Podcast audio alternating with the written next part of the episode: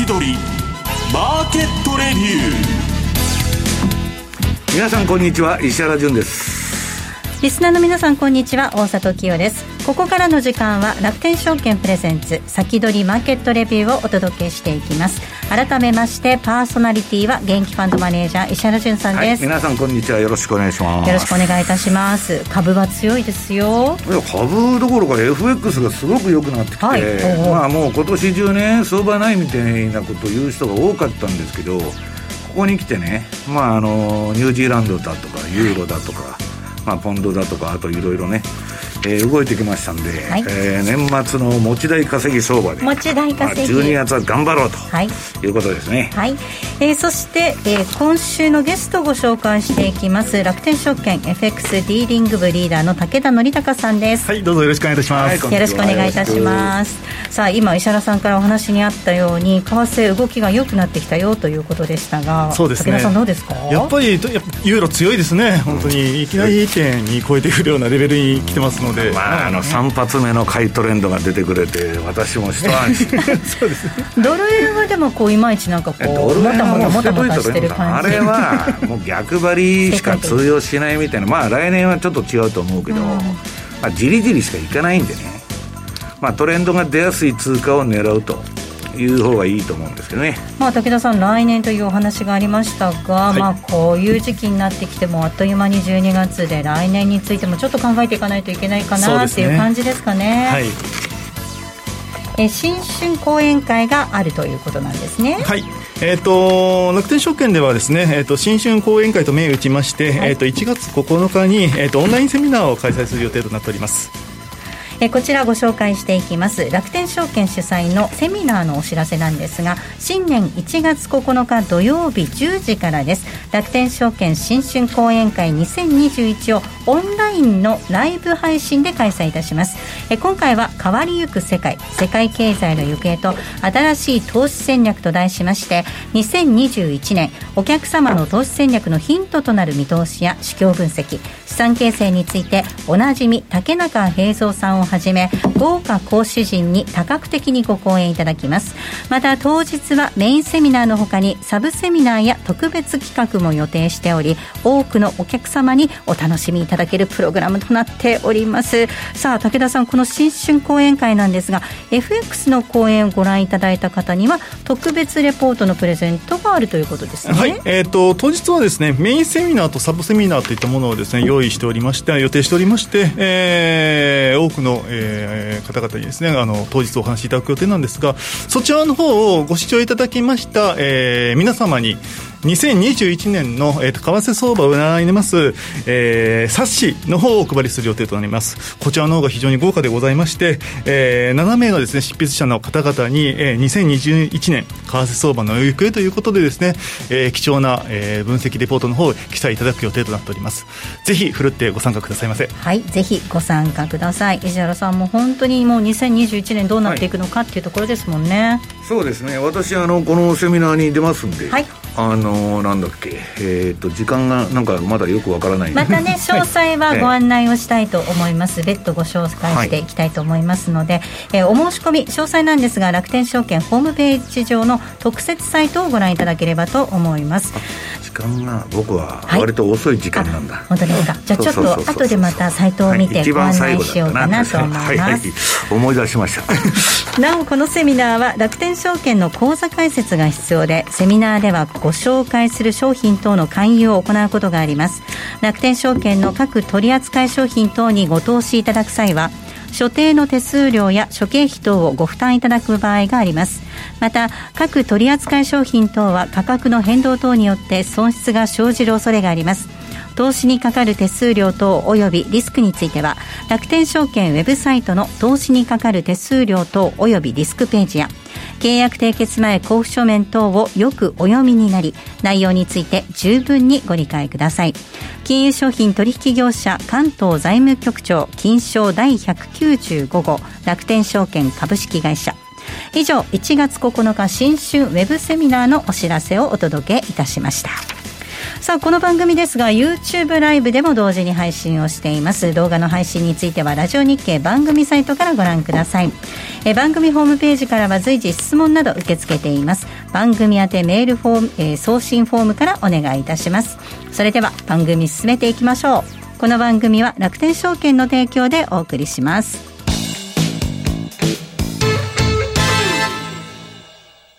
まずは無料で取引体験。楽天 FX のデモ取引を利用してみよう。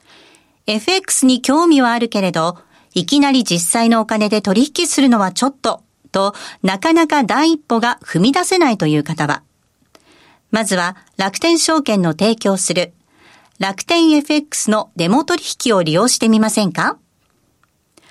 メールアドレスとニックネームのみの簡単登録で、実際の取引と同じ環境、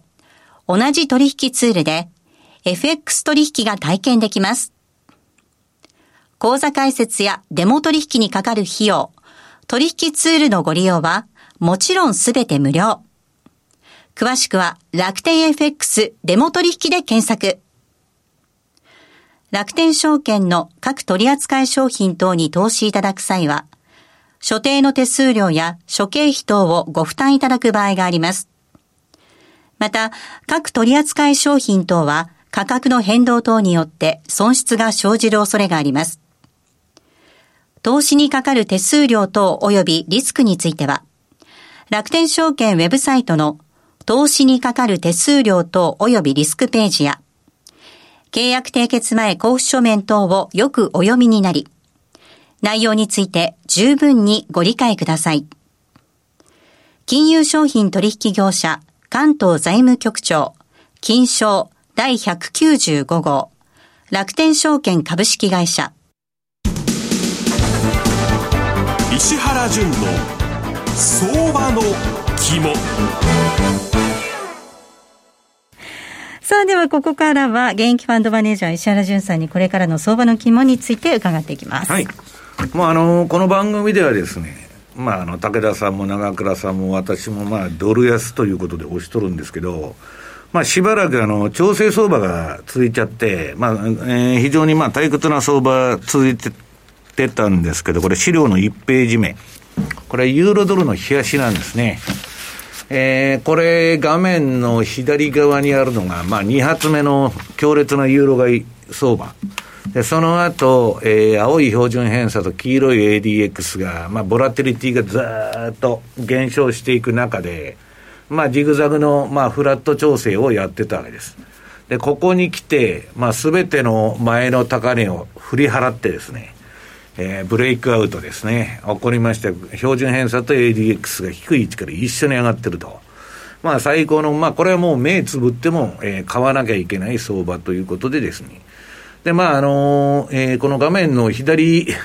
側にあるのは今週の私のメルマガのページなんですけど、はい、まあ、あの、ユーロドル、ここから行きそうだということを挙げてましてですね、まあ、翌日にいきなり火柱高しとるみたいな感じになってるんですけど、えー、っと、ユーロもね、まあ、ラガルドが緩和するとか、もうもっと金ばらまくとか、IMF に言われてまして、あれなんですけど、まあ、アメリカの方が余計にむちゃくちゃになるだろうと。まあ、あの、民主党政権ですから、まあ、あの、議会のねじれがまあ、ジョージアの選挙によってね、ちょっと変わるんですけど、まあ、私は、えー、株はともかく、ドルはもう、えー、来年は売られていくだろうと。で、次の2ページ目。これ選挙へワクチンでも、ドルは鳴かず飛ばずっていうチャートなんですけどね。あのー、選挙でボーンとドル跳ねたんです、一回。で、すぐ失速と。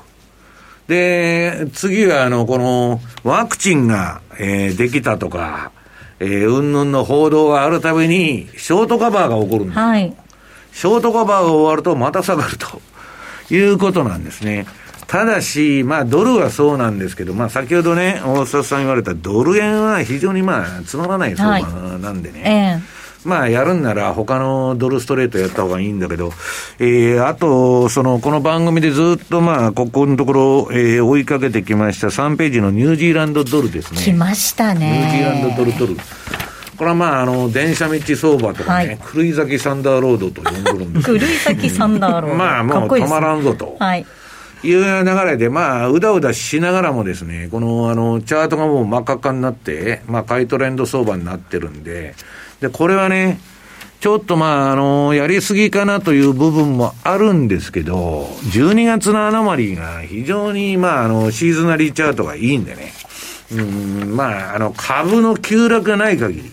ニューヨークダウだとか SP500 が急落ということにならない限りはね、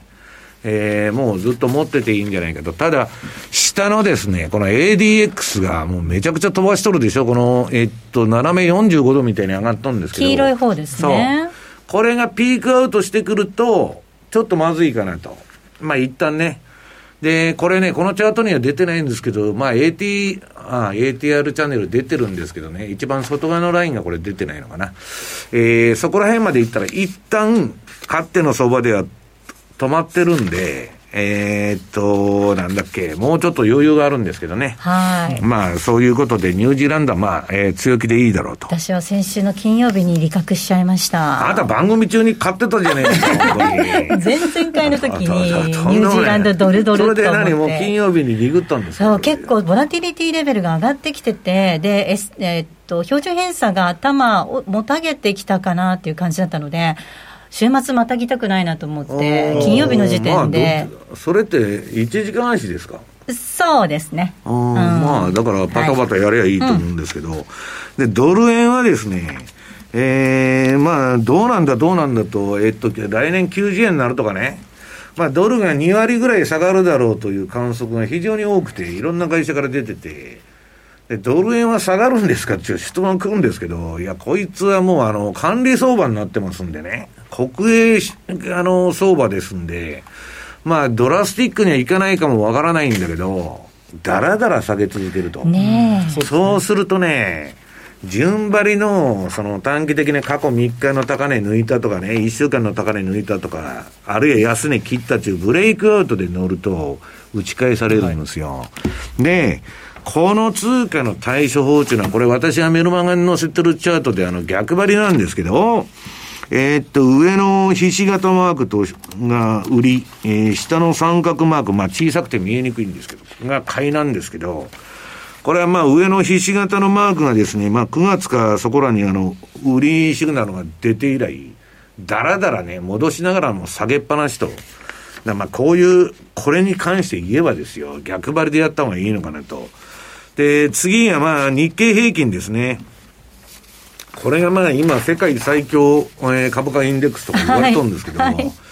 まあ最強も何も外人が買ってるだけと、えー、で、外人ももうやるもんないんで、ビットコインから何からね、ファンドマネーがむちゃくちゃ入ってるんですよ、今。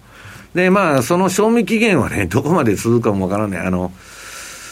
まあ、バイデン政権にまあなったら前半はいいかもわからないけど、ちょっと途中から気をつけないといけないんだけど、それはともかく、こ、これもね、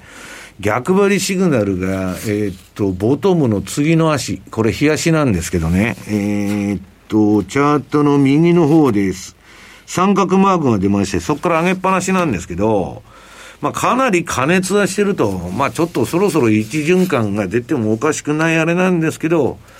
まあ、これ、まあ、あの、あれですよ。ハイテクの部品屋とかね、まあそういうものを外人がちょっと今漁ってるらしいんですけど、今日ね、あの、いろんなファンドマネージャーが年末になると電話かけてきて、世界中から。面白いことまあいろいろ聞いてるんですけど、日本株どうなんだって聞いてますよ、はい、みんな。ええ、まあだからまあやるもんないからね、ちょっとなんかやってみたいなということらしいんですけど、えー、そんなことだと。で、次に、えー、っと、これ画面出てます？はい。えっと、ポンドドルですね。ポンドドルの、えー、相場。これも、私はね、ポンドはちょっとややこしくて、えっと、なんだっけ。まあ、ブレイクジットでね、はい、揉めてたりね、なんだかんだ、まあ、ね、出入りが激しい割には、高田さん強いのよ。強いですね。なんで買われてるの？温度が強いというよりも、これドルが弱いんじゃないですか、ね、そういうことですね。ただ、形として非常にいい。ただ、あの、為替のね、歴代ね、まあ、銀行取引も含めて、大損するのってみんなポンドなんですよ。ポンド触るなっていう人がいるんですよ。私はここ3年ぐらいいい相場やってるから、ちょっと見方を変えて触ってるんですけど、まあ私は、まああの、一般人にはまあ動くからいいんだけど、まああんま進めにくい通貨ではあると。で、ちょっといいのが、ドルスイス。ドルスイスフランですね。これね、安値がこの赤丸で囲っとるとこ下。いいじゃないですか。二つあるんですけど、それを捉えようとしてですね、えええー、ちょっと面白い相場になってきたと。で、これ標準偏差と ADX が今低い位置から上がって、で、すでに兄弟通貨のユーロが先に上げとるでしょそうすると普通はね、スイスフランも追随する可能性が高いと。ええまあだからストップロスを置いてね、乗ったらどうだっつって、まあ今日あたりかなりエントリーした人がいるんですけど、ええ、まあちょっと面白いかなということです。で、今日はね、えっと、ツイッターに上げといたんですけど、はいラリー・ウィリアムズさん。はい。ラリーのカレンダーですね。えー、去年までは株しかなかったんですけど、まあ株のカレンダーに加えて今年からの PDF 版で、えー、っと、為替のカレンダーもできたと。いうことでですね、まあ株も為替も取引される人はですね、まあこのラリーのアノマリーカレンダーですね。えー、これが投資に、の参考になるんじゃないかということで、えー、パンローリングさんの、えー、ご好意によってですね、えー、番組、この番組のリスナーの方、10名様に、えー、プレゼントしようと。はい。で、これ今番組ホームページの中で、はい、もう申し込みフォームができてるんで、はい。で、まあ、あの、外れたか、あの、どうかは、あのこれは発表、発送を持って返させていただくと。すいません。私が全部説明して MC がやる。CM いっちゃうかなと思ってたところですよ。改め、はい、改めてご紹介します。えパンローリングから発行、発刊されています、ラリー・ウィリアムズの投資アノマリーカレンダー。こちら株式版ということですね。うん、で、えっと、こちらを抽選で10名のリスナーの皆さんにプレゼントいたします。パンローリングさんからいただきまして、はい、ありがとうございます。成田さんにもすれ違いまして、声かけられましてですね、はい、あの、もう出来上がってまして、好評発売中で、あの、売れてますんで、はい、皆さんぜひ、はい。お申し込みは番組ホームページからお願いいたします。番組ホームページご覧いただきますと、ラリー・ウィリアムズ投資アノマリーカレンダープレゼントのお知らせというブログが上がっております。ご応募はこちらというボタンがありますので、そちらをクリックしていただいてご応募いただきますようお願いいたします。えここまでは石原淳の相場の木もお届けしました。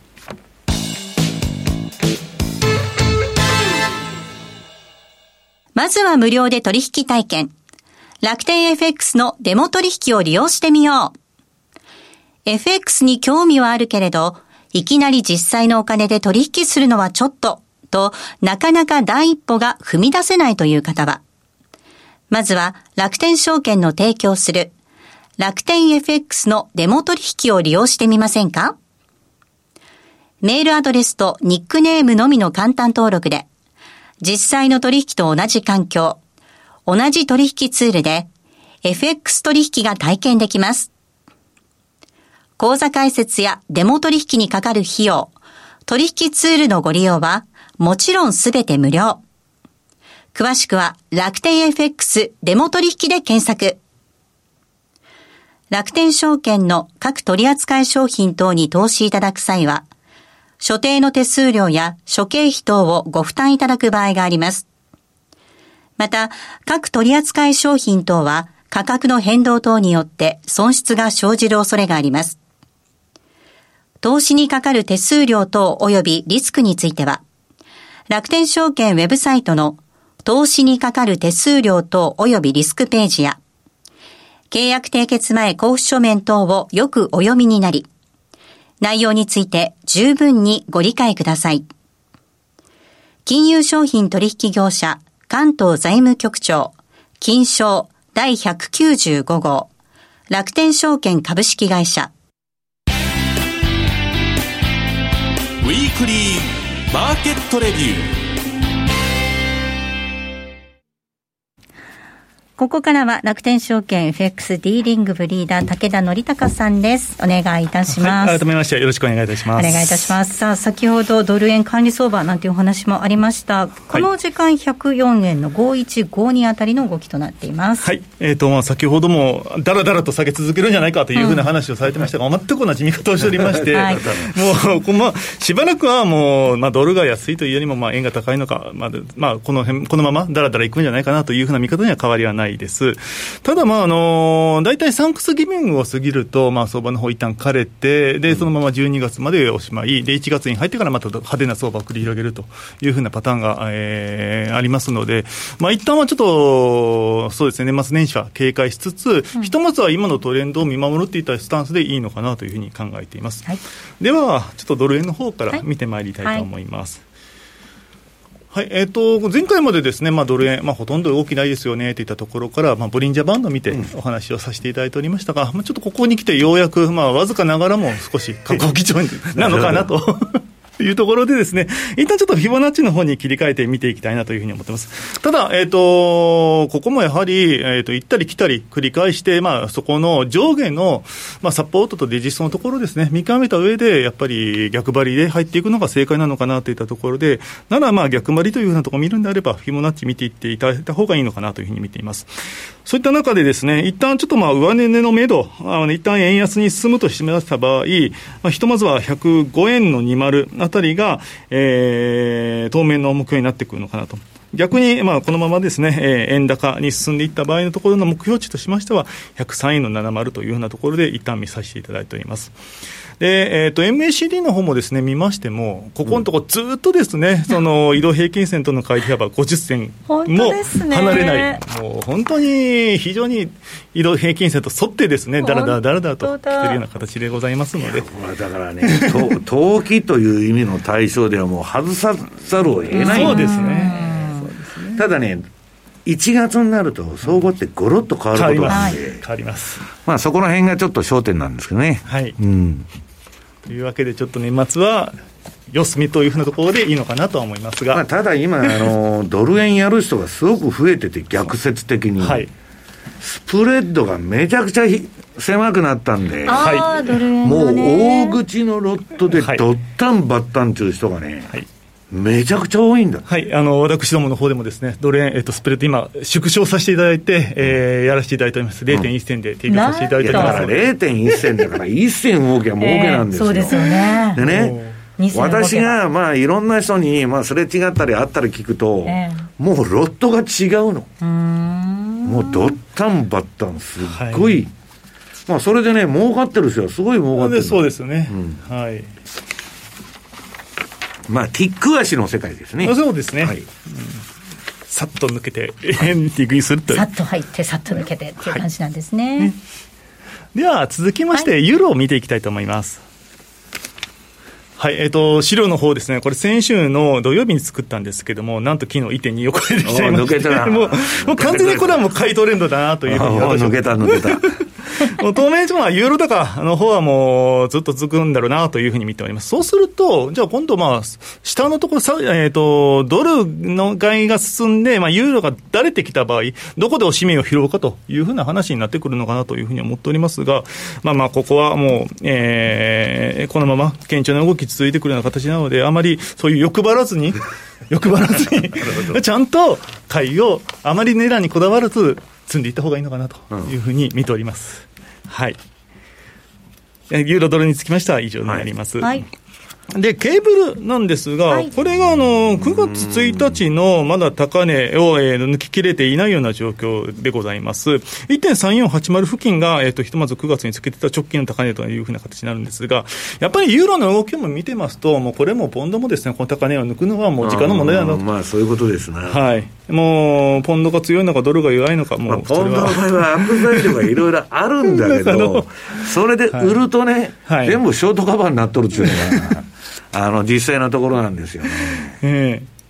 はい、ですので、まあ、ここはもう流れに逆らわず、もうしっかりともポンドも、まあ、しばらくロングでいいのかなというもうね、ポンドとね、あとロンドン市場は野獣の世界なんですよ、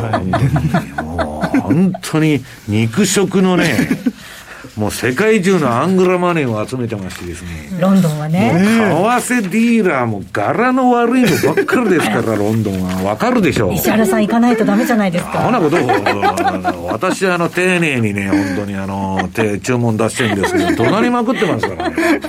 まあ、まあ、昔の電電話の世界の話ですけどね。電話投げたりとかね。はい、電話何台も壊れてるという、ね、そういう世界ですが。はい。はい。えーと、長いものには巻かれようという話ですね。欧州通貨。あの、無所暮らしの知恵じゃねえですか。ドルに対して強いよって話ですね。はい。では、えー、続きまして、えーと、メキシコペソ円です。はい。えっと、こちらの方もですね、まあ、引き続き人気のある通貨でございまして、まあ、前から5円が肝になりますよというふうなところを言ってましたが、まあ、ようやくしっかりと、あのー、5円台抜けてくるような形に展開になっています。で、えー、円安傾向続いておりますが、まあ、これ、いきなり、やっぱりその、なんでしょうかね、その、いきなり極端にトレンドが変わるっていうのは、正直今の時点では見えにくいのかなと。ひとまずは、この一旦できている上昇トレンドについていくのが基地というふうな形で見ております。うん、で、そうした場合、じゃあどこが一旦の目処になるのかというところなんですが、はい、2月の19日が、えーまあ、ここ半年、えー、ここ1年間のですね、一番高い、えー、ラインになってくるわけなんですが、約6円近くですね。はい、で、えー、それに対して、一方、最安値が、まあ、4月6日につけた、えー、